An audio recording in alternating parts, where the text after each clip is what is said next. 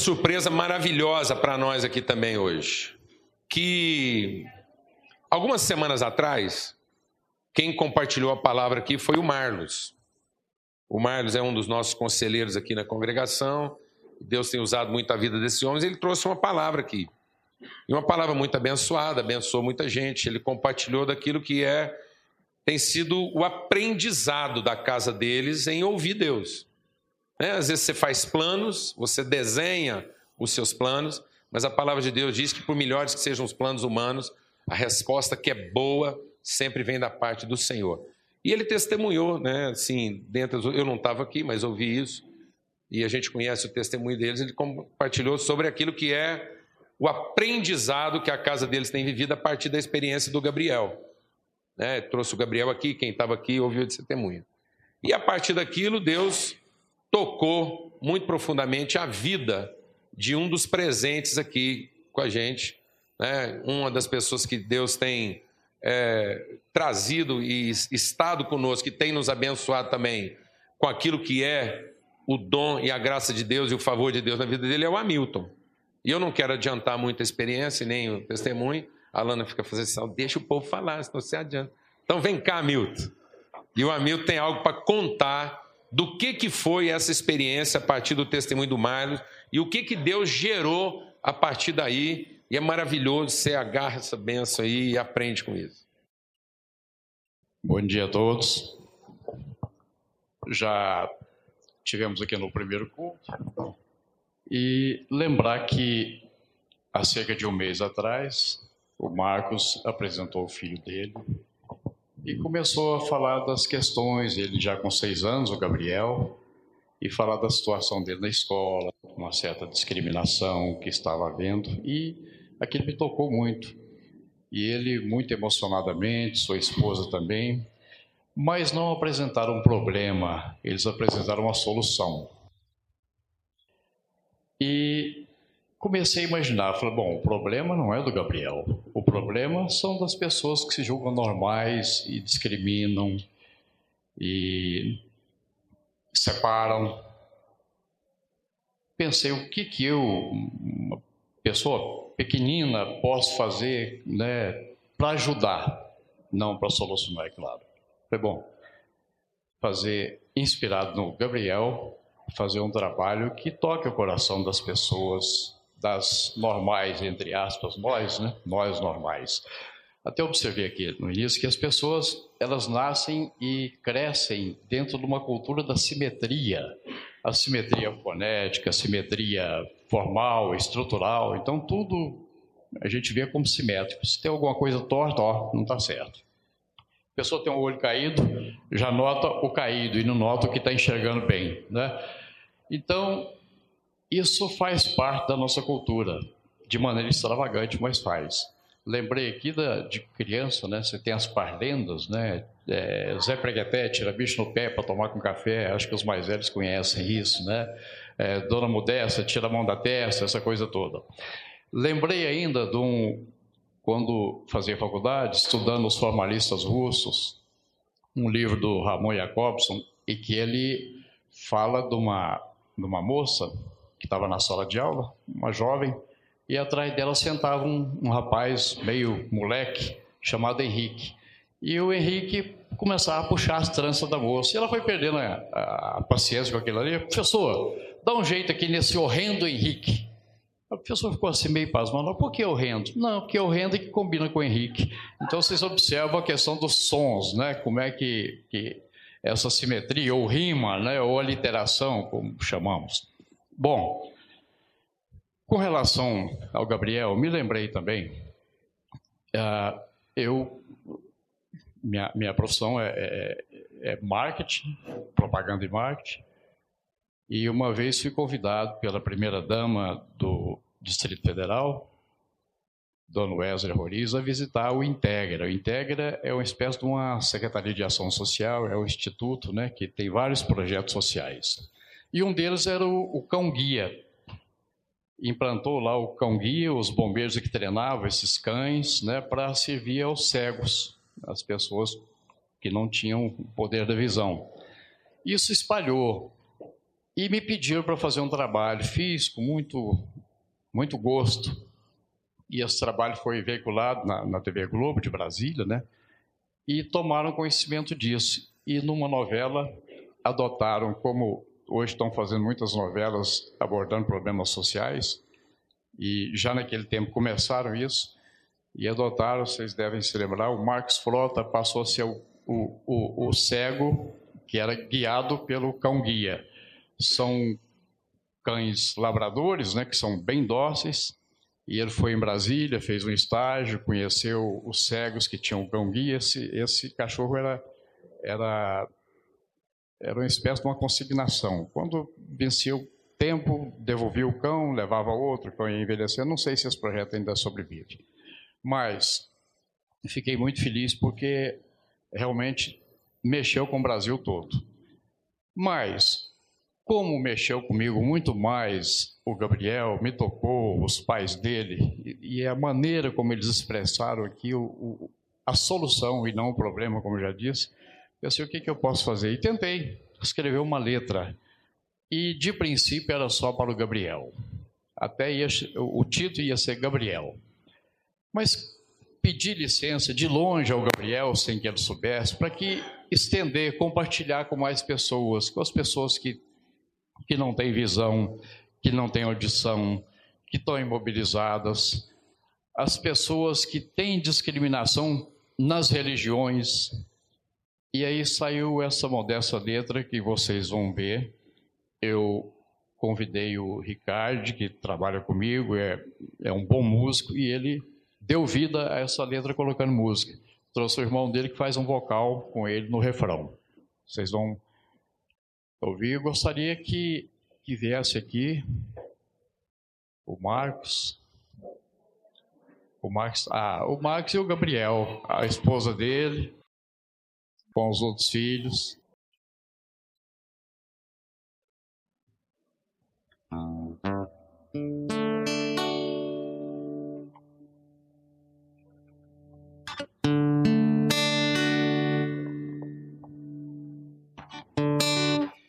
dia, gente. É, nós somos a dupla Lucas e Ricardo. Quero agradecer ao Hamilton pelo convite, ao pastor Paulo pela oportunidade e de estar tá prestando essa homenagem aqui hoje ao Gabriel, que acredito que a partir do momento que a gente colocar isso na internet, ela vai se estender a muitas outras pessoas. Chama plurais, né, Milton?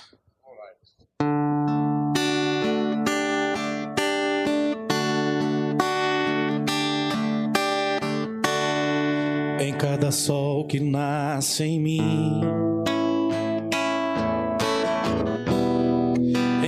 cada flor do meu jardim.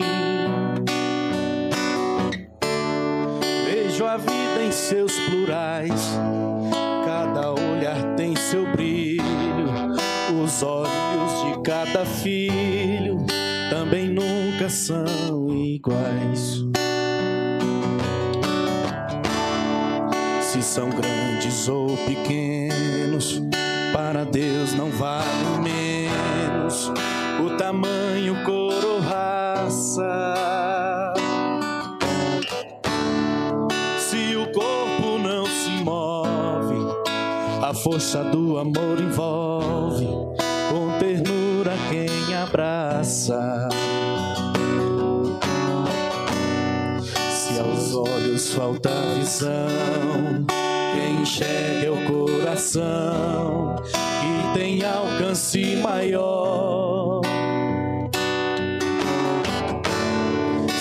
Escuta e nem fala, a voz da alma não cala, pois sabe a vida de cor. Harmonize as diferenças respeitando os desiguais. São irmãos em todas as crenças, não são menos, não são mais. Harmonize as diferenças, respeitando os desiguais. São irmãos em todas as crenças, não são menos, não são mais.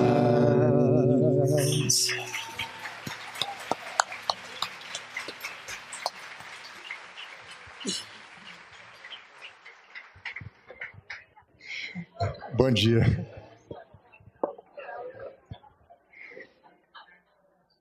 Bom, é, eu não tenho palavras mesmo para agradecer ao Hamilton, ao Lucas, ao Ricardo, pela, pela homenagem. Né? Foi usado aqui a palavra homenagem, a gente pensa muitas vezes homenagem do ponto de vista do homenageado, como se tivesse alguma virtude no homenageado. Né? Mas a gente compartilhou mais cedo, Paulo Júnior dizendo, não há bem que emana do homem, o bem emana sempre de Deus. Então, essa homenagem, ela não é para nós, a homenagem fala muito mais do seu coração, Hamilton, que é, sentindo-se cheio de algo que você acredita ter recebido, não reteve isso para você e quis repartir. E, e, eu quero dizer assim, você não tem noção como você abençoou a nossa casa com o que vocês é, trouxeram hoje. Porque se a gente rebobinar a fita, né? Essa, esse momento aqui começou com, com um despir-se nosso diante de vocês, porque um dia nós estivemos aqui e a gente a gente tirou a nossa túnica, nós nos despimos diante de vocês, compartilhando um desafio da nossa casa, muito próprio, muito específico, não no sentido de compartilhar o problema, mas no sentido de repartir um pouco do que é a solução que Deus colocou no nosso coração.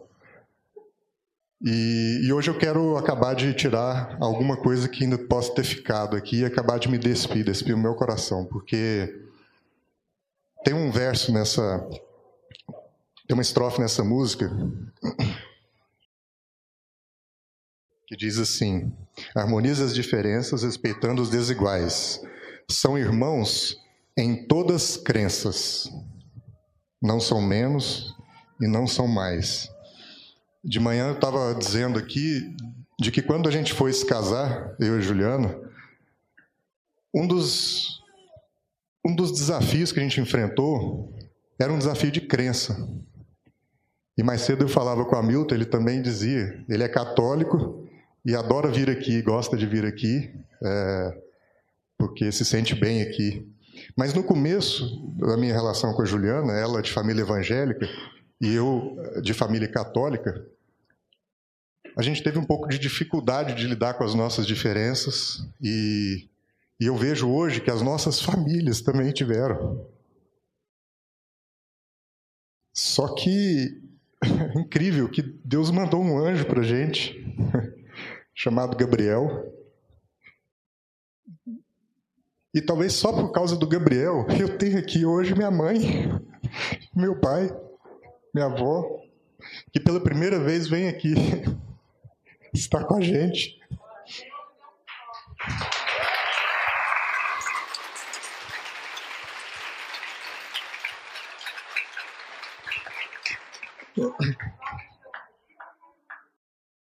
O Gabriel também tem que falar? Obrigada.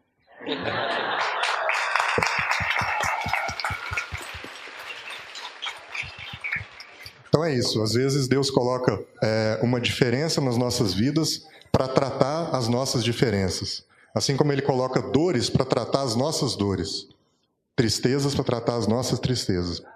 Então que essa mensagem, assim, que não é uma mensagem nossa, é uma mensagem para todos nós, não é da nossa casa. Amém. Obrigado, gente. A gente louva a Deus, né, por esse momento. Só dizer o seguinte, que essa letra e música pertenciam ao Ricardo e a mim até a gente trazer aqui para a igreja. Agora já pertence a todos. Amém. E principalmente ao Gabriel. Amém. Inclusive, eles fizeram oferta. Né? A gente estava compartilhando e a gente nunca sabe. Eles falaram: ó, se por acaso essa música gerar algum direito autoral aí, cair na graça do povo, os recursos disso que sejam para ajudar alguma entidade, alguma coisa que possa cooperar né, e ser usado de alguma forma para abençoar pessoas. Então a gente louva a Deus. O Ricardo e o Lucas estão lançando o CD. Eu falei para eles que assim que ficar pronto, eles têm obrigação de vir repartir com a gente aqui, tá bom? Muito obrigado, graças a Deus. Eu queria chamar aqui o Antônio Carlos. É um privilégio ter ele aqui com a gente. E é um homem de uma agenda assim, né, rica, abençoada mas que separou tempo para estar aqui conosco hoje, nessa manhã. São alguns minutos que a gente vai poder desfrutar, mas é um conteúdo intenso que Deus tem colocado no coração dele. O Antônio hoje é o presidente da. Ele é o fundador e presidente da Rio de Paz, né, que é uma ONG que trabalha com mobilização de pessoas no sentido de apontar realidades sociais que precisam ser denunciadas, confrontadas e tratadas. Muitas manifestações no Brasil, a partir do Rio, Brasília, têm sido lideradas pela Rio de Paz e Deus tem usado a pessoa do Antônio para coordenar isso. Ele é pastor de uma igreja presbiteriana lá no Rio de Janeiro e vai estar aqui com a gente hoje, agora. À noite ele está pregando na Igreja Batista da Fama.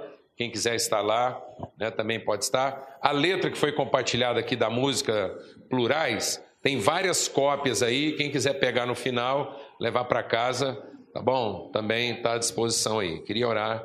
Senhor, obrigado por esse tempo, obrigado pela oportunidade, por tanta coisa repartida do Senhor conosco aqui. E agora dá mesmo para a gente assim, um coração de aprender. Usa, Senhor, mesmo a vida do Antônio Carlos aqui para que ele possa ser assim aquele instrumento que vai nos exortar, edificar, consolar, corrigir, ó Pai, segundo aquilo que é a revelação da tua palavra, no nome de Cristo Jesus. Amém. Irmãos queridos, um bom dia para todos vocês. O texto para o qual eu gostaria de chamar a atenção de todos nessa manhã se encontra no livro de Tiago, livro de Tiago, Novo Testamento, capítulo 2. Tiago, capítulo 2, a partir do versículo 14. Todo mundo achou aí? Eu vou pedir que você mantenha a Bíblia aberta nessa passagem a fim de que se certifique se aquilo que vai ser falado emerge naturalmente da compreensão legítima do texto. Então, Tiago, capítulo 2, verso 14. Todo mundo achou? Diz assim a Bíblia: Meus irmãos, qual é o proveito se alguém tiver ou disser que tem fé, mas não tiver obras, pode acaso semelhante fé salvá-lo? Se um irmão ou uma irmã estiverem carecidos de roupa e necessitados do alimento cotidiano, e qualquer dentre vós lhes disser: Ide em paz, aquecei-vos e fartai-vos, sem contudo lhes dardes o necessário para o corpo, qual é o proveito disso?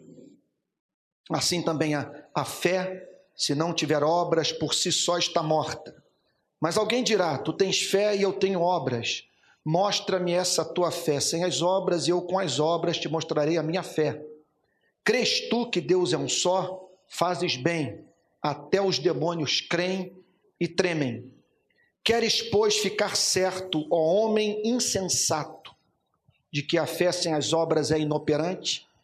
Não foi por obras que o nosso pai Abraão foi justificado quando ofereceu sobre o altar o próprio filho Isaque? Vês como a fé operava juntamente com as suas obras. Com efeito, foi pelas obras que a fé se consumou e se cumpriu a escritura, a qual diz: Ora, Abraão creu em Deus, e isso lhe foi imputado para a justiça, e foi chamado amigo de Deus. Essa passagem tem um destinatário. Ele aparece no versículo 20. Tiago chama de homem insensato. Porque ele é chamado de homem insensato? Porque à luz dessa passagem, ele julga ser possível uma pessoa recomendar a sua alma a Deus pelo simples fato de crer na existência de um Criador. Estabelecendo um completo e absoluto divórcio entre fé e a expressão concreta da crença. Então, esse foi um problema já encontrado no primeiro século da era cristã. Pessoas vivendo uma vida completamente divorciada daquilo que diziam crer e satisfeitas com o fato de tão somente crerem, sem contudo expressarem as consequências práticas dessa fé em suas vidas. Então, Tiago ataca frontalmente este problema, que é um problema que, de certa forma, nós poderíamos dizer mais protestante do que católico. Teólogos costumam afirmar que, com o advento da reforma protestante, a igreja se livrou daquilo que alguns chamavam de o mal católico. Isso em razão do fato da teologia católica, especialmente na Idade Média, colocar muita ênfase nas obras em detrimento da fé. Então as pessoas eram chamadas a trabalhar duro para conquistarem o amor divino. Surge Lutero, que após a leitura de Romanos 1,17, afirma ter encontrado a solução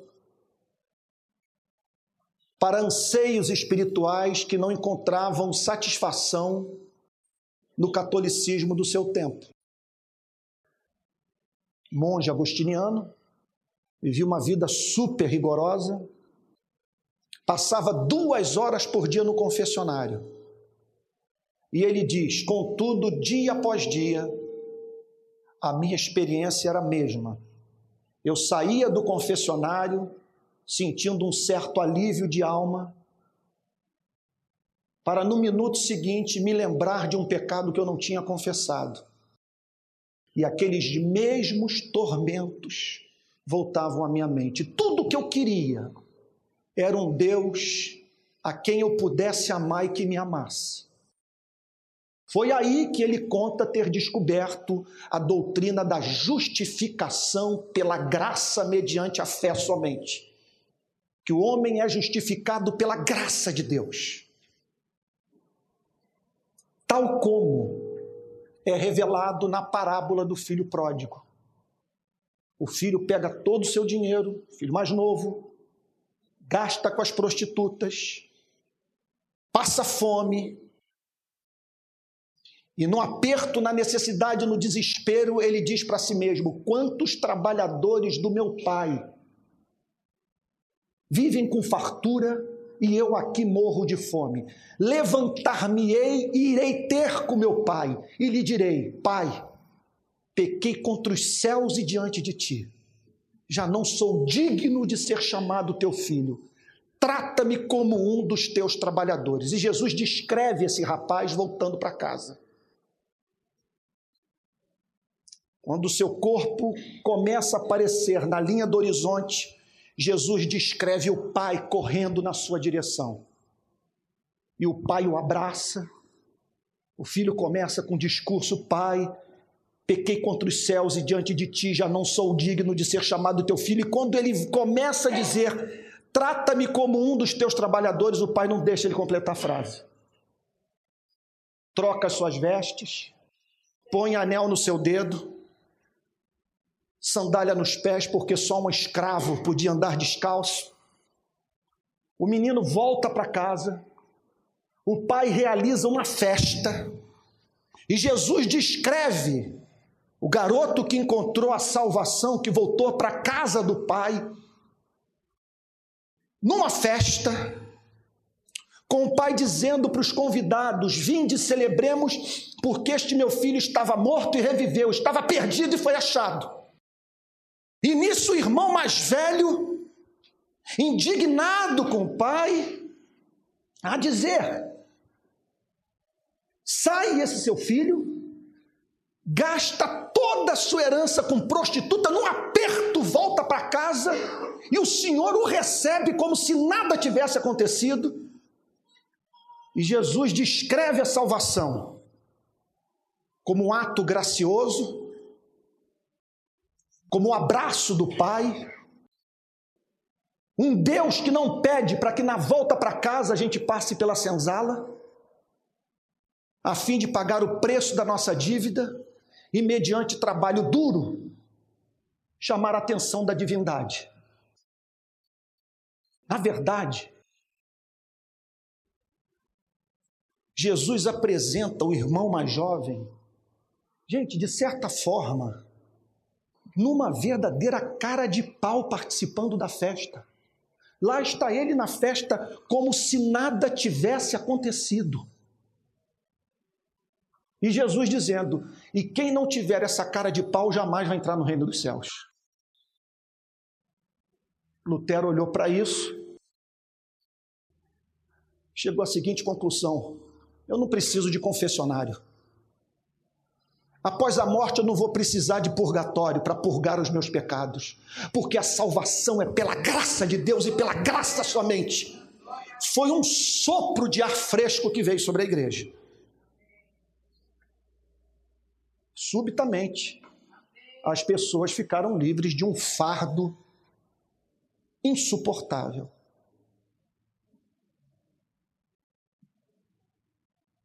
Contudo, como as coisas na vida da igreja tendem a ser pendulares, a igreja deixa o pecado católico, dá ênfase nas obras em detrimento da fé,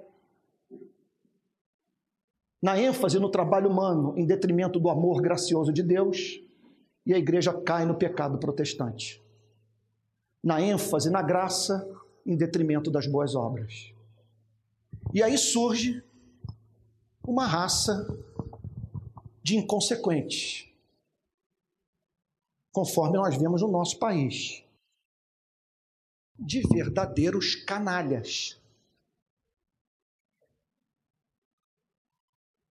Profundamente satisfeitos com sua fé embora vivam uma vida detestável aos olhos de Deus. Como explicar o constrangimento que eu passo hoje em dia nas nossas manifestações de rua, quando eu percebo um jornalista descobrindo que eu sou pastor? Na manifestação das bolas de futebol em Brasília, que a gente chutou as bolas na direção do Congresso, um ou outro começou a me chamar de pastor. Pastor, pastor, Nisso, um jornalista da revista Veja, que estava nos acompanhando na manifestação, virou-se para mim e disse: Mas você é pastor? Por que o meu constrangimento? Por que saber que a partir daquele momento eu teria que vencer um justo preconceito? Por causa do estrago que os evangélicos brasileiros em nome desta fé divorciada da prática de boas obras, tem feito na causa do Evangelho. Milhares e milhares não conseguem se imaginar num lugar como esse, porque nos tem como alienados, ingênuos e não necessariamente confiáveis. Outro dia, um bicheiro do Rio de Janeiro, parente de membros da minha igreja, bateu com a mão no bolso e disse: Os pastores aqui do município eu tenho todos no meu bolso. Como encontrar uma harmonia entre fé e obras? Como, ao mesmo tempo, não servir um déspota que exige de nós idiotices que já inviabiliza a nossa vida com as asneiras que ele pede de nós. E ao mesmo tempo, como não nos sentirmos no direito de sermos muito maus porque Deus é muito bom? Essa passagem vem em nosso socorro e eu gostaria de chamar a sua atenção para ela.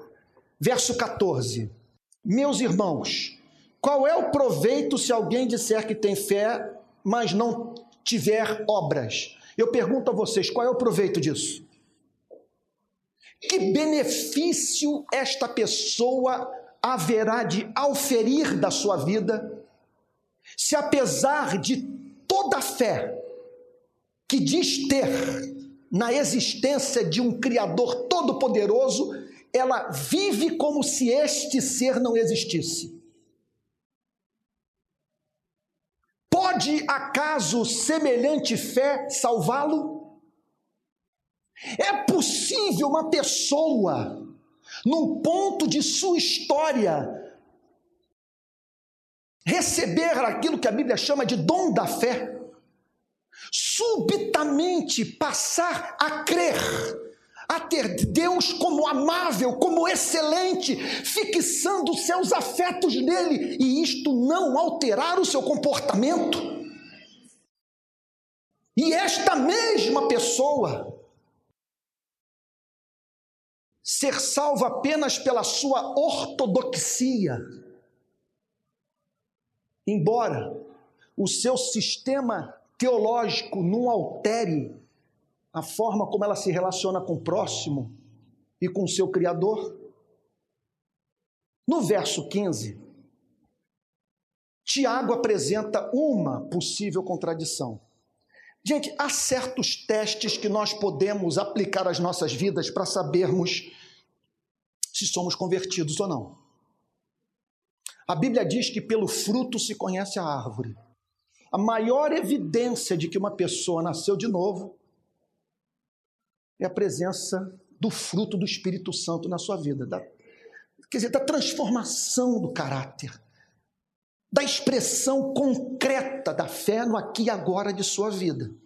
E Tiago apresenta uma consequência elementar. Nós agora estamos nos deparando com o, o que de mais basilar existe na fé. Isso aqui é o ponto de partida. Sem isso, você está deixando de manifestar na sua vida o que de mais elementar existe em termos de consequência da presença da verdadeira fé no coração de um ser humano. Então vamos ao verso 15, ele é de fundamental importância para as nossas vidas. Se um irmão ou uma irmã estiverem carecidos de roupa e necessitados do alimento cotidiano, então ele está falando aqui sobre uma contradição entre fé e obras. Quer dizer, um colapso na vida de fé que denota a ausência da graça salvadora na vida de um ser humano. O que Tiago está dizendo é o seguinte: olha, eu vou lhes apresentar um exemplo da manifestação espúria da fé. Olha o que, que ele diz então. Se um irmão ou uma irmã estiverem carecidos de roupa e necessitados do alimento cotidiano, então ele descreve alguém carecido do de, de mais essencial existe para que uma pessoa viva nesse planeta. Essa pessoa não tem com que se alimentar, não tem com que se vestir. Verso 16 e qualquer dentre vós lhes disser: Ide em paz, aquecei-vos e fartai-vos, sem contudo lhes dardes o necessário para o corpo, qual é o proveito disso? Então, ele está falando aqui de algo comum na história da igreja. De uma pessoa se dizer possuidora de fé, de chegar ao ponto de afirmar: a maior certeza que eu tenho na minha vida é que o mundo tem um Criador. Ela até conseguir justificar, mediante raciocínio lógico, a sua fé. Ora, se algo existe, é óbvio que algo tem existido por toda a eternidade, porque o nada, nada cria.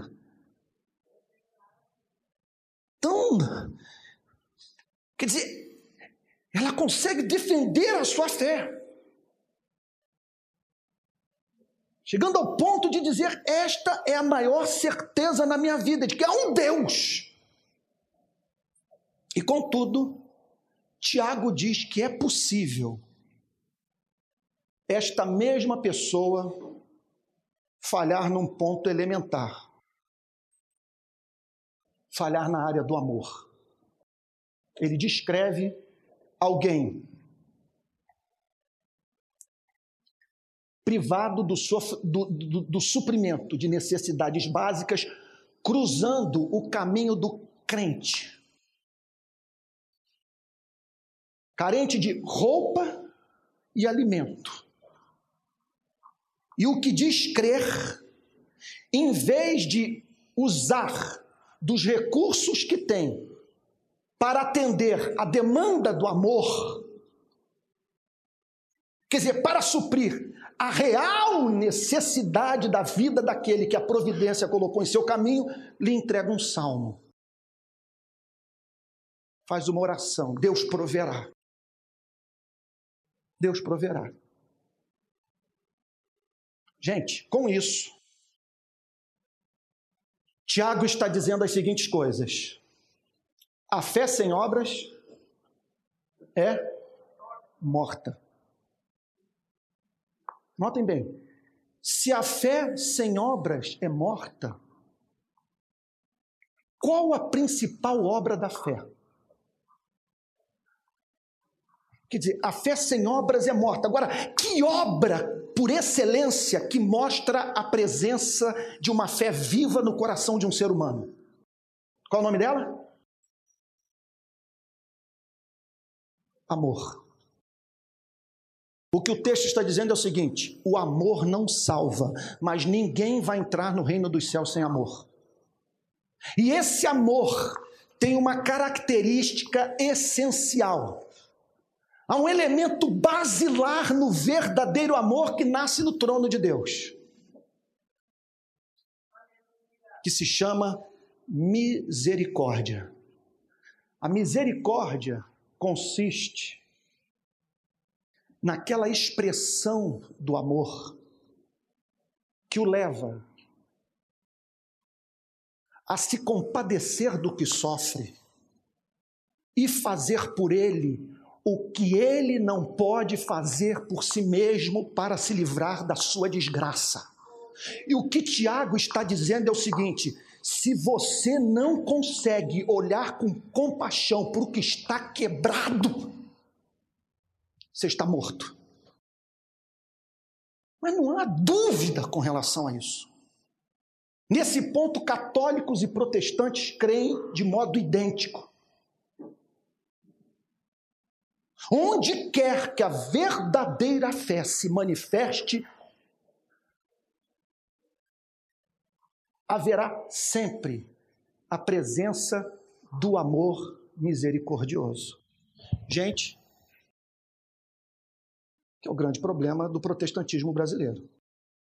Nós somos uma igreja mais preocupada com pornografia, álcool e tabaco do que com a desigualdade social, do que com a miséria. Como o evangélico no Rio de Janeiro consegue conviver com, a, com, com, o drama dos favelados? Por que, que as igrejas de Goiânia não se rebelam com o fato de esta cidade estar na lista das mais desiguais do planeta? Como que a quantidade de evangélicos no estado de Goiás permite que campos de concentração funcionem nesse estado? Onde presos são torturados e onde se encontra uma das polícias mais violentas do Brasil. Como tolerar nos nossos campos a mão de obra semi-escrava, do sujeito trabalhar 10 horas por dia, seis vezes por semana, sem ter direito à assistência médica, muitas vezes com transporte descontado do seu salário, trabalhando seis vezes por semana, 10 horas por dia, para no final do mês receber algo em torno de um salário mínimo. Essa pessoa não tem tempo para o amor, não tem tempo para a poesia, não tem tempo para a leitura de bons livros, ela não tem tempo para ascender socialmente, para investir no seu cérebro, não tem tempo para a sua alma. O que o cristianismo está dizendo é que se você não se compadece do explorado, não se compadece do pobre, do necessitado, por mais ortodoxo que você seja, por mais que você consiga justificar racionalmente a sua fé, você não possui a fé que é própria dos filhos de Deus. A fé sem misericórdia está morta. Como que acontece uma carandiru em São Paulo e a igreja não vai para a rua? Até hoje eu morro de vergonha porque houve o massacre da Candelária no Rio de Janeiro, eu não fui para a rua. Houve o massacre em Queimados, eu também não fui para a rua. Na região metropolitana do Rio de Janeiro há um milhão e meio de favelados. Como que nós deixamos o Maracanã ser construído? Se na favela onde eu trabalho, a 20 minutos do Maracanã, tem crianças nadando num rio onde há 3 milhões e meio de coliformes fecais por 100 mililitros, e elas nadam naquele rio porque não têm acesso à área de lazer na comunidade, perante milhares e milhares de evangélicos que, quando procuram autoridade pública, procuram autoridade pública para bancar o show evangélico nas ruas. Eu soube de uma manifestação dessas da Marcha para Jesus, em que pediram 2 milhões e meio de reais para a Prefeitura do Rio de Janeiro para organizar a marcha. Com 2 milhões e meio de reais eu faço, eu faço uma festa nas favelas onde eu trabalho no Rio de Janeiro. É claro, gente, que houve alguma coisa na mensagem do nosso país que nos transformou em androides. Nos últimos dez anos, meio milhão de brasileiros foram assassinados perante uma igreja muda. Falta fogo, falta paixão, falta lágrimas, falta aquilo que eu encontro quando eu falo desses temas nos Estados Unidos, na Europa. Oh, nada nos choca mais, nada nos perturba mais. Segundo o Instituto Sangari, nos últimos anos, cresceu em 30% o número de homicídios de pessoas negras. Pergunta você: a morte de um negro te deixa perturbado? Mas me parece que não. Pelo menos para a maioria dos evangélicos. Porque se assim o fosse, nós não deixaríamos a presidente Dilma, por exemplo, apresentar como metas para os próximos anos do seu governo, tudo, menos a redução de homicídio, menos investimento em segurança pública, sendo o Brasil um dos países mais sanguinários do planeta. Então, olha o que, que o texto diz. Verso 17. Assim também a fé, se não tiver obras, o que, que diz? Assim também a fé, se não tiver obras, está morta. Vocês olhem, por exemplo, para um homem como Adolf Hitler. Eu tive o privilégio, a oportunidade, se é que eu posso dizer assim, de ler extratos do Mein Kampf recentemente. A obra que serviu de base intelectual para o nazismo. Mein Kampf. No Mein Kampf, ou Mein Kampf, Adolf Hitler diz a seguinte coisa: a natureza ensina que o exemplar mais forte de cada raça, de cada animal, deve prevalecer sobre os demais. É óbvio que não há exemplar mais belo, mais forte, mais inteligente da raça humana do que o povo alemão. Nós somos 70 milhões de pessoas que precisam de terreno para expandir a pureza da nossa raça e salvar a humanidade. Que deve eliminar homossexuais, ciganos, judeus, negros. Ele leva a humanidade para uma segunda guerra mundial. Um atentado é praticado contra a vida dele, uma bomba é colocada debaixo da sua mesa, mas uma mesa maciça, a bomba explode, absorve o impacto. Adolf Hitler escapa incólume. Sabe o que, que ele declara? E ainda dizem que Deus não está comigo, que Deus não está abençoando o meu governo. Veja a evidência do seu amor por mim em me livrando desse atentado contra a minha vida.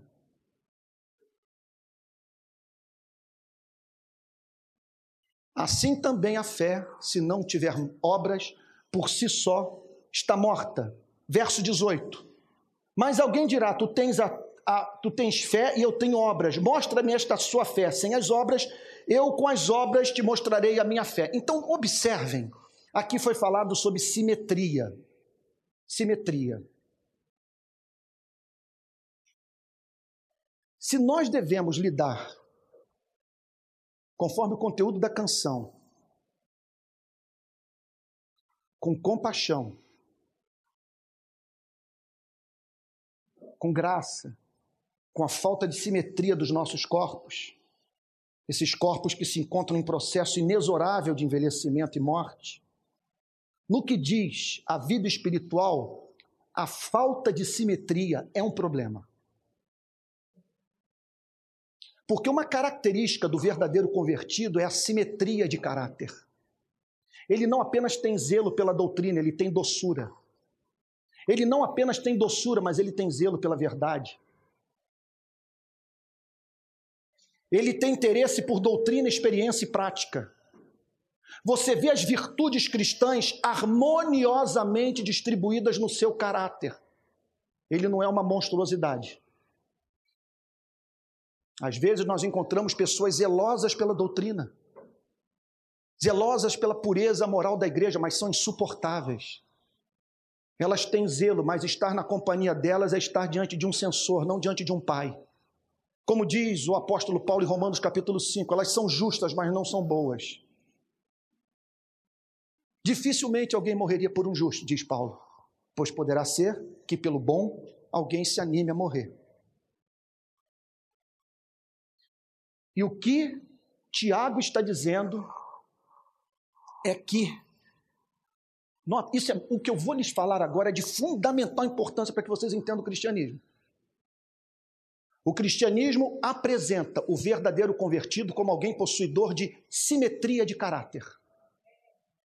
Então você vê as virtudes do espírito: bondade, compaixão, misericórdia, domínio próprio, amor, todas essas virtudes harmoniosamente distribuídas num grau maior ou menor no seu caráter. Agora, tem um ponto. E esse eu peço que, em nome de Jesus, vocês entendam.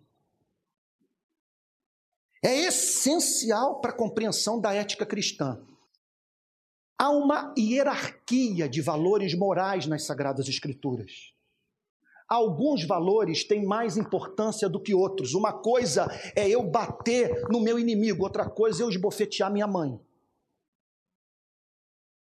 Ambos os comportamentos são pecaminosos aos olhos de Deus.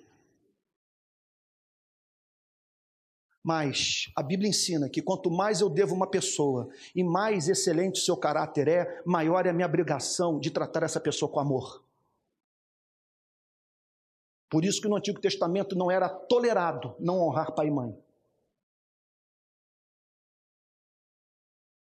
Algumas virtudes, notem bem, que têm que estar presentes no nosso caráter em razão da espécie de encontro com Cristo que nós tivemos. Por exemplo, eu lhes digo que um crente pavio curto, um crente do tipo, não, eu sou descendente de italiano, sou descendente de português, não, eu sou descendente de nordestino, o que for. Essa é, é, é a minha característica, eu sou assim. Eu sou sincero, falo o que penso. Só que o honestidadezinha sem vergonha que destrói a alma do homem, sinceridade que esmaga, esmaga a cana quebrada e apaga a torcida que fumega. É uma contradição crente pavio curto, porque nós encontramos um Salvador que não é um Salvador pavio curto. Infinitamente paciente. Você só não fez um AVC nessa manhã, você só não acordou no CTI por causa de uma misericórdia que não é desse mundo. O verdadeiro crente tem um espírito perdoador. Porque ele sabe que a história da sua vida é uma história de perdão. O verdadeiro crente é doce porque ele conheceu a doçura do, do, de Cristo. O verdadeiro crente é misericordioso porque ele canta todos os dias: A minha alma estava longe do caminho de Deus. Eu era pobre, cego e perdido pecador.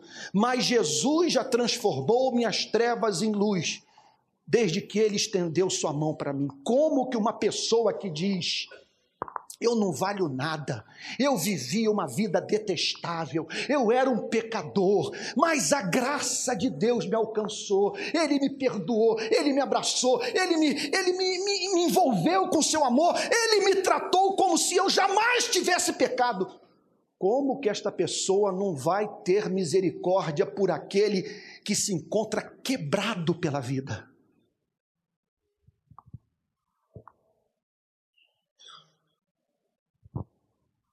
Gente, se até agora esse texto nos perturbou, a primeira vez que eu entendi o seu significado, meu desejo foi cair de joelhos. A parte final dessa passagem é coisa de fazer todos nós buscar a Deus no espírito ali do Salmo 51. Crie em mim, ó Deus, um coração puro. Renove em mim um espírito reto. Deixa eu só abrir um parênteses aqui. Eu sou pregador há 30 anos. Prego para os auditórios mais difíceis do Brasil, que é da classe média, classe média alta do Rio de Janeiro. Embora hoje passe a maior parte do meu tempo nas favelas da nossa cidade. Desde 2007, após o contato que eu tive com esse mundo que eu não conhecia no Rio de Janeiro, que eu tanto amo. Sair do Rio de Janeiro e vir para cá, para ficar de bem com vocês, eu sei fazer isso. 30 anos pregando, eu domino todas as técnicas. E tenho um repertório de mensagens que eu diria o seguinte: que acalmam os perturbados. Só que a tarefa do pregador é também perturbar os que estão calmos. E o investimento que foi feito na minha vida para eu vir para Goiânia não foi para eu afagar egos, mas para pregar a palavra de Deus. E eu estou expondo com franqueza a palavra de Deus falando como homem, usando a linguagem que os, os, traficantes do Rio de Janeiro gostam muito, os favelados amam, é o papo reto. Você vai direto ao ponto, fala com franqueza, fala como homem. E eu estou lhes dizendo que a crise do protestantismo brasileiro é uma crise de misericórdia e que eu tenho andado pelo Brasil e lidado todos os dias com cristãos androides, estátuas de mármore, gente que perdeu a alma e que tenham encontrado mais compaixão pelo pobre, pelo que se encontra preso, pelo oprimido, por aquele que se encontra em estado de privação, vulnerabilidade, exclusão, tem encontrado mais misericórdia entre alguns marxistas do que membros das nossas igrejas. Algumas das propostas mais humanas para os problemas sociais do Brasil eu tenho encontrado do lado de fora da igreja. Isto é sintomático Isto é sintomático de uma espiritualidade adoecida. Olha o que, que diz a parte final desse texto, perturbador. Crês tu que Deus é um só? Você crê nisso? Essa é uma pergunta bem ortodoxa. Quer dizer, você crê que por trás da vida há um único ser infinito pessoal? Você crê nisso? Você acha que isso é racional? Vamos fazer outras perguntas. Você crê que a Bíblia é a palavra de Deus? Crê? Você crê que Jesus Cristo é o Filho do Deus Altíssimo? É o Filho de Deus? Você tem alguns versículos na cabeça, de bíblicos, de memória na sua cabeça? Você gostaria de ser uma pessoa de oração? E de ter oração imediatamente ouvida por Deus? O que haverá de acontecer quando você e eu tivermos a Bíblia na nossa cabeça, formos levados a crer que há um único Deus, que Jesus Cristo é o seu Filho, sabe, e, nos tornarmos pessoas de oração e tivermos oração ouvida da parte de Deus? Isso é uma coisa perturbadora. A Bíblia diz o seguinte: teremos alcançado o nível dos demônios. Esses seres malignos, cuja existência é atestada pela Bíblia, eles são apresentados pelo, pelo Antigo e pelo Novo Testamento como seres que creem em Deus, que conhecem a Bíblia, foram os primeiros a chamar Jesus Cristo de Filho do Deus Altíssimo. A primeira declaração na Bíblia, Jesus, Filho do Deus Altíssimo, sai da boca dos demônios. Eles oram e oram com fervor. Senhor, permita-nos entrar nessa manada de porcos e tem oração ouvida.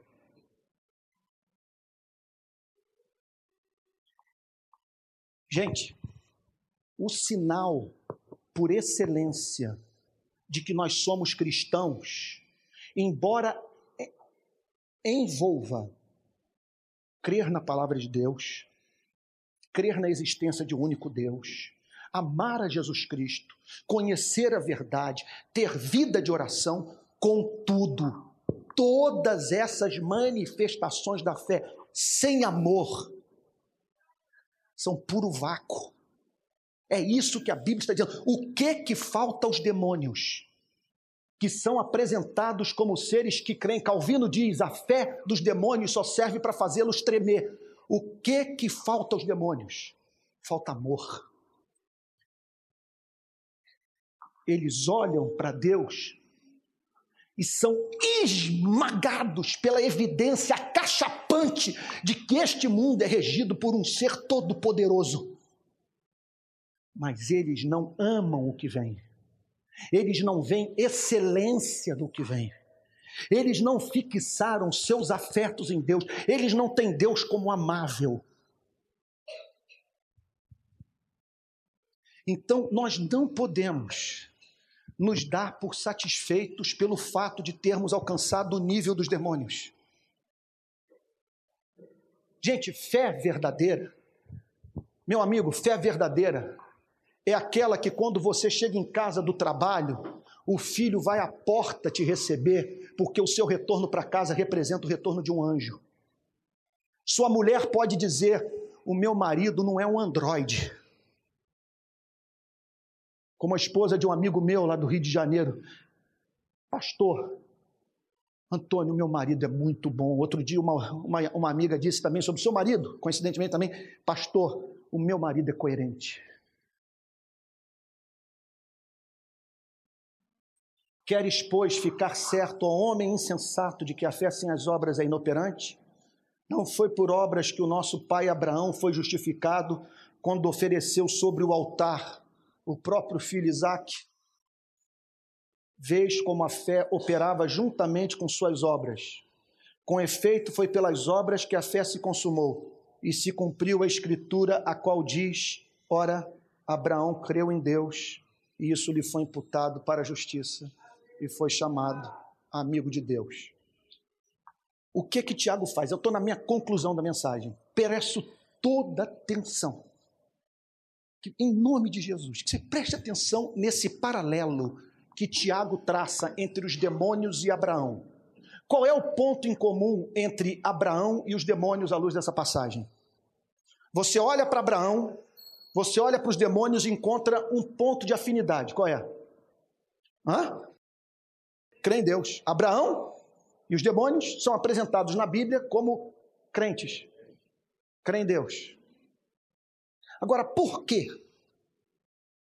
ter a fé dos demônios é condenado pela Bíblia?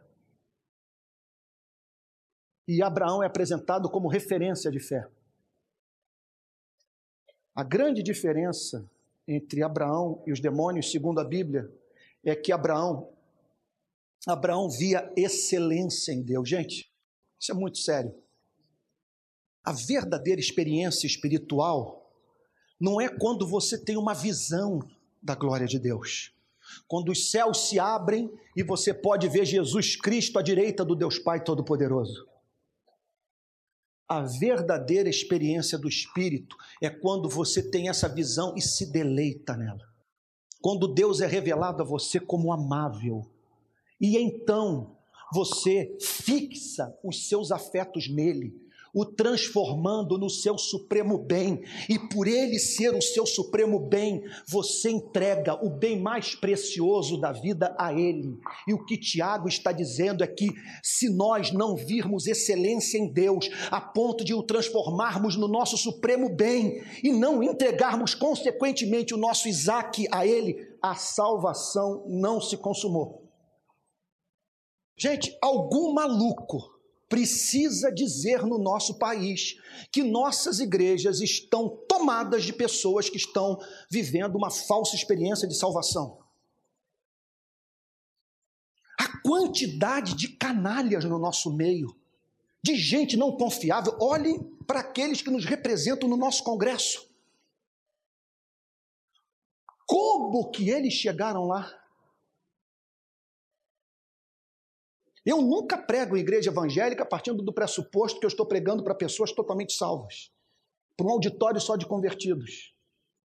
Por isso nós precisamos olhar para um texto como esse e submeter a nossa vida a certos testes. E um teste é esse: sua fé vem acompanhada de doçura, de ternura. Se você é rico, olha, é um picareta, está querendo enganá-lo. Aquele que não chega do seu lado e, e lhe apresenta o evangelho nos termos apresentados por Cristo. Você sabe, né, amigo, que é mais fácil passar um camelo no fundo da agulha do que um rico entrar no reino dos céus. E dependendo do nível de vaidade dessa pessoa, você pode dizer: Você sabe que eu posso fazer o seu enterro e que você é uma fumaça.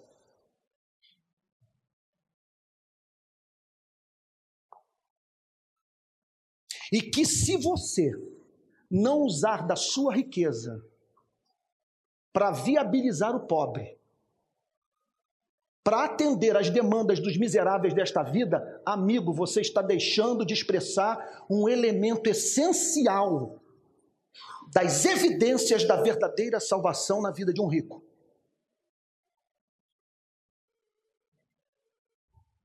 Porque o problema não está em você ter muito. O problema está em você ter muito no mundo de miséria. E de você saber que um monte de gente poderia ficar mais feliz através dos recursos que um Deus de misericórdia tem feito chegarem à sua casa e você se recusa a fazê-lo. O carente de roupa e de alimento cruzou o seu caminho. E você olhou para ele e disse: viciado em Bolsa Família, irresponsável, hipócrita, preguiçoso, pobre malandro, que não soube aproveitar as oportunidades que teve em vida. Você não vê Jesus Cristo lidando com os miseráveis com tamanho rigor que, se fosse aplicado à sua vida, imagine se Deus fosse acusá-lo também da, da sua forma incompetente de lidar com a sua mulher, com seus filhos. Em, em suma, todos somos devedores, a regra da casa é a misericórdia. É você estabelecer na sua relação com o próximo o tipo de tratamento que você gostaria de receber da parte de Deus. Vamos amarrar tudo? A fé sem obras é morta. Nesse sentido, qual é a principal obra da fé? Amor. Qual é a expressão mais basilar do verdadeiro amor? Misericórdia. Qual é a conclusão que nós chegamos? Onde quer que a verdadeira fé se manifeste, ali haverá amor misericordioso pelo próximo e amor pelo Criador. Esta misericórdia pelo próximo o levará a socorrer o necessitado e este amor por Deus o levará a entregar o seu Isaac a ele. Se você não compartilha o que tem, não entrega o seu Isaac a Deus, está deixando de manifestar os frutos mais basilares da verdadeira experiência de salvação. Na minha última vinda aqui a Goiânia, eu contei a história que eu vivenciei no mês de janeiro com uma moça do bairro de Belfor Roxo, no Rio de Janeiro, do município de Belfor Roxo. Eu estava saindo para ir à praia num sábado de manhã, consultei a internet e a notícia. Morre bebê de um ano em Belfor Roxo. Liguei para um voluntário e falei: vamos conhecer essa história, vamos ajudar essa família é um bebê. Entramos no carro, fomos para Belfor Roxo. Eu milito com direitos humanos desde 2007. Esse episódio foi o primeiro episódio que me fez temer eu ser levado à loucura e adoecer. Quando nós chegamos em Belfor Roxo, encontramos uma família de nordestinos chorando, quase que numa esquina do município pobre. Saltei do carro, me aproximei e me certifiquei que eu estava diante dos parentes do bebê que havia morrido. Assim que eu me identifiquei, o avô, um pedreiro pernambucano, pai do pai da menina, me levou para o local do crime. Me contou a história. O carro parou num quebra-mola, os bandidos saltaram, um deles deu um tiro de pistola no vidro, a bala bateu no volante e atingiu o peito da Giovana. A mãe arrancou com o carro, olhou para o lado, era a filha se contorcendo e balançando a cabeça de um lado para o outro. O avô me levou no quarto da menina, uma casa pobre, mas que havia um único cômodo, que parece que ter sido preparado para receber uma princesa, onde a Giovana morava. Peguei a família, levei para o cemitério. A mãe vinha atrás de mim gritando: Jesus! Jesus! O Senhor me deu essa menina, Jesus. Por que, que o Senhor levou-a de mim, Senhor? Paramos em frente à cova, a mãe agarra-se ao caixão da menina, recusando-se deixar o corpo da sua filhinha de um ano ser colocado naquela sepultura. Quando o corpo é posto na sepultura numa parede, a tia da menina se joga dentro do túmulo para arrancar o caixão. No hospital, a mãe pegou o corpo da menina já morto e o trouxe ao peito para amamentar o bebê.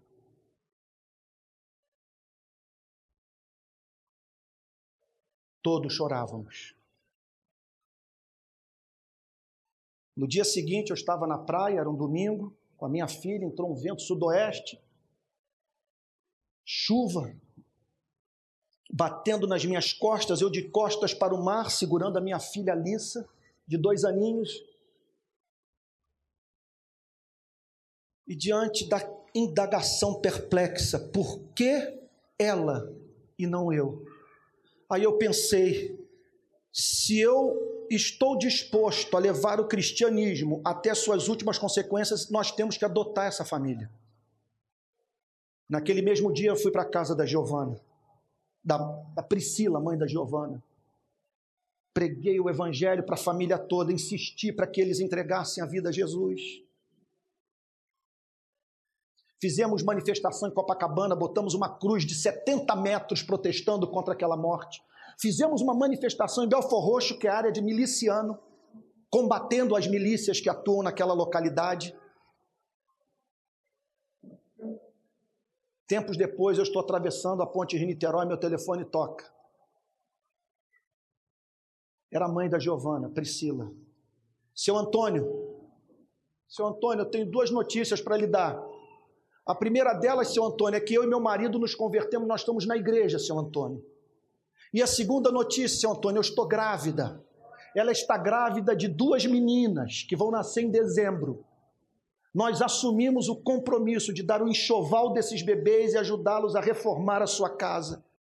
Estar ao lado deles, chorando com os que choram. Amados irmãos, não me interpretem mal.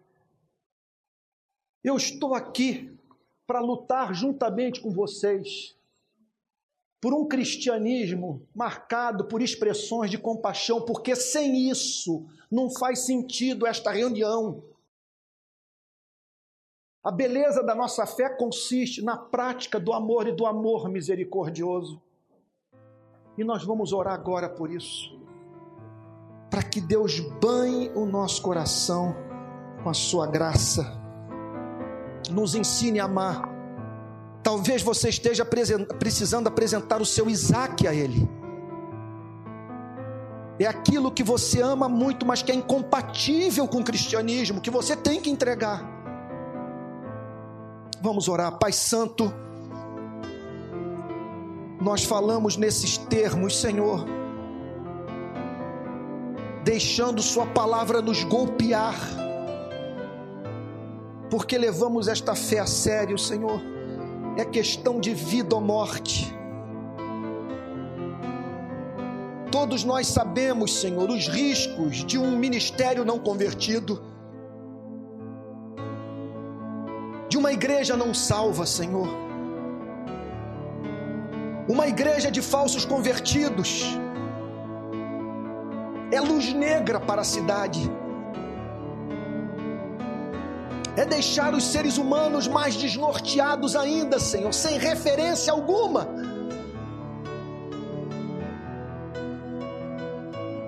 e reputando o que de mais belo existe como mais antiquado, insosso, sem graça.